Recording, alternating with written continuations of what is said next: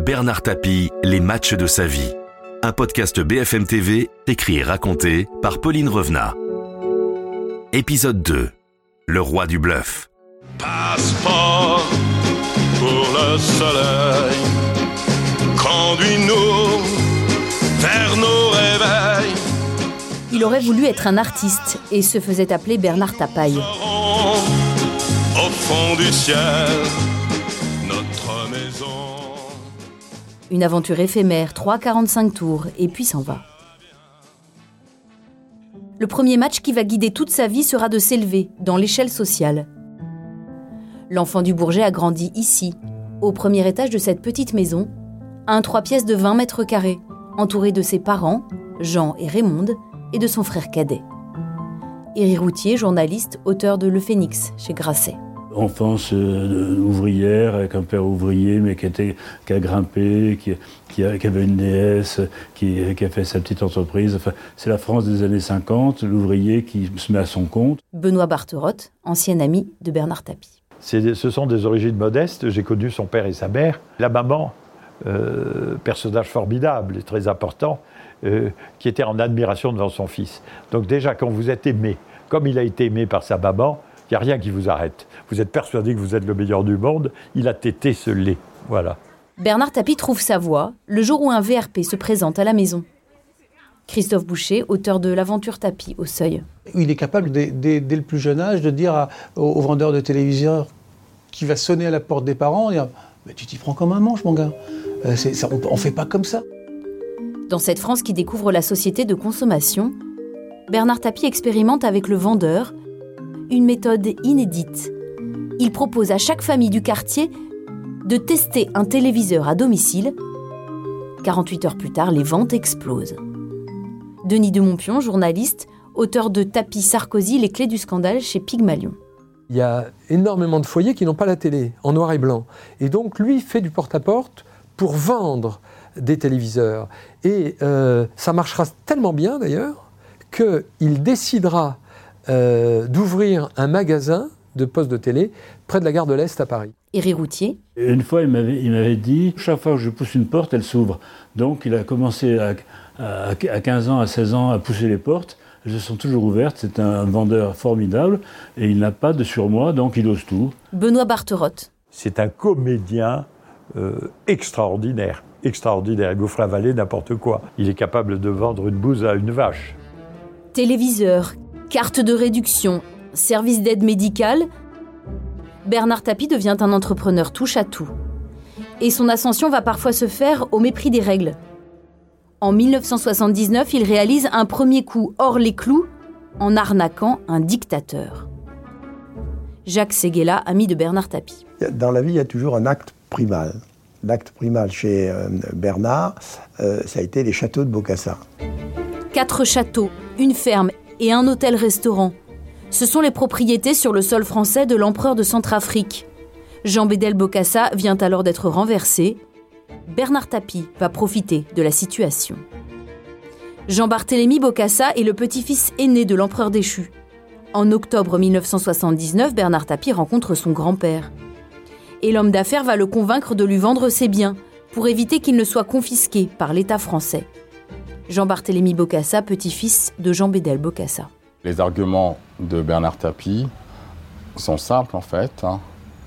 Il dit qu'il est mandaté par l'Élysée, que les biens de mon grand-père vont être saisis, qu'il y a une loi qui va être votée. Il sort des papiers, donc mon grand-père, face à, tout ce, théâtre, il y croit en fait. hein. Il accepte hein, de vendre hein, pour la modeste somme de euh, 12 500 000, euh, 500 000 francs. 12 millions 500 000 francs, moins de 10% de la valeur estimée du patrimoine de Bokassa, qui revient donc à Bernard Tapie. Jean-Barthélemy Bokassa. Bah, il faut être très culotté. Aller voir quelqu'un qui est à terre hein, euh, pour essayer de le piéger de cette façon-là, c'est un peu facile, non? C'est affligeant. Selon Bernard Tapie, s'il a acheté ces châteaux, ce n'est pas pour son enrichissement personnel, mais pour en faire don à l'UNICEF, basé à New York. Trois semaines après sa première rencontre avec Bokassa, l'homme d'affaires de 36 ans, jusqu'ici inconnu du grand public, fait la une du New York Times. À la suite d'une opération philanthropique et financièrement osée, un homme d'affaires français a convaincu Jean-Bedel Bokassa, l'empereur déchu de Centrafrique, de lui vendre ses demeures en France. Et il propose maintenant d'offrir les bénéfices de cette revente au Fonds des Nations Unies pour l'enfance. Mais l'UNICEF ne verra jamais cet argent, car la vente est finalement annulée. Bernard Tapie, lui, sera condamné à verser 100 000 francs de dommages et intérêts pour avoir manipulé l'ex-empereur de Centrafrique. Hervé Gattegno, directeur des rédactions de Paris Match et du JDD. Tapi, sa morale est assez simple, c'est que tout ce qui lui est profitable est bien et tout ce qui lui est néfaste est mal. Euh, au fond, c'est une psychologie assez basique, mais pour lui, c'est un moteur extraordinairement puissant. C'est ce qui l'autorise euh, à faire ce que certains appellent des coups de bluff, mais pour lui, c'est pas des coups de bluff. Pour lui, c'est comme un alpiniste euh, qui met toujours une main un peu plus haut pour se tirer et pour y arriver. Rien ne l'arrête. L'homme d'affaires se met à racheter des entreprises. Et dans ses années fric, les années 80, il affiche clairement la couleur. Bernard Tapie.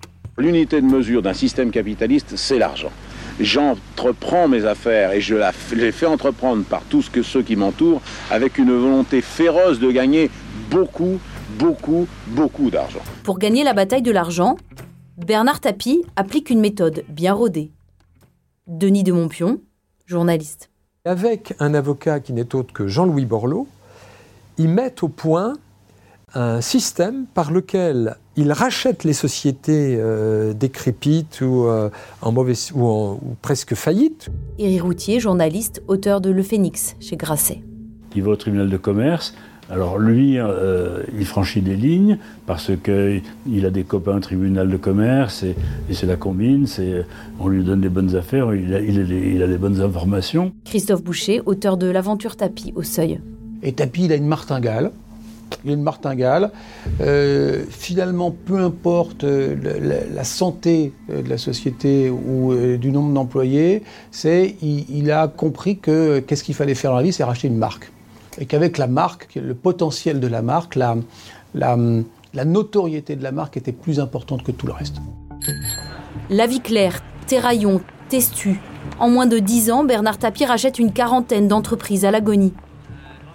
À coups de plans sociaux et de licenciements par milliers, l'homme d'affaires remet ses sociétés à flot et les revend au prix fort. Laurent Mauduit, journaliste à Mediapart. Est-ce que le terme homme d'affaires est le bon? Parce que c'est un homme de drôle d'affaires tout de même, parce qu'il euh, n'a pas créé une entreprise de lui-même, il a racheté à prix cassé à la barre des tribunaux de commerce des entreprises euh, en déshérence. Benoît Barterotte. Il n'a fait que dépouiller les affaires dans lesquelles il est allé vous n'avez pas entendu dire qu'il ait fait prospérer quelque quoi que ce soit. Non. C'est quoi la méthode tapis alors? La prédation.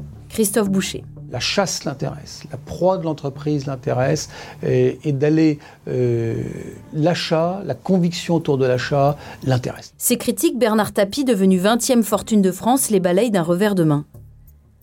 Alors à la tête de Terraillon, la célèbre marque de balance qu'il a rachetée pour un franc symbolique, l'homme vante les mérites de sa stratégie. Quand je reprends Terraillon il y a 24 mois, on se demande est-ce qu'il a l'intention de faire du pesage? Alors l'establishment, pour reprendre votre mot, dit non. Il veut faire un coup. Il va reprendre Terraillon qui ne marche pas, puis quand ça va marcher, il va revendre à Seb, ou je sais pas qui. Mais un an après, je rachète le deuxième, je rachète le troisième, puis maintenant le quatrième. Et maintenant, on est le numéro un en Europe. Maintenant, on fait 600 millions de chiffres d'affaires, on est le numéro 3 dans le monde et le numéro 1 en Europe dans le pesage. Dix ans plus tard, l'entreprise affiche 18 millions de francs de pertes. 550 emplois sont supprimés. Par ailleurs, Bernard Tapie sera condamné pour abus de biens sociaux, aux dépens de la société Testu. Ce qui fait marcher le roi du bluff, c'est d'être dans la lumière, prêt à relever tous les défis, pourvu qu'il soit en haut de l'affiche. Mais qu'est-ce qui vous fait marcher? Moi? Je marche à l'avant d'air. Dans un prochain épisode, le maître du jeu.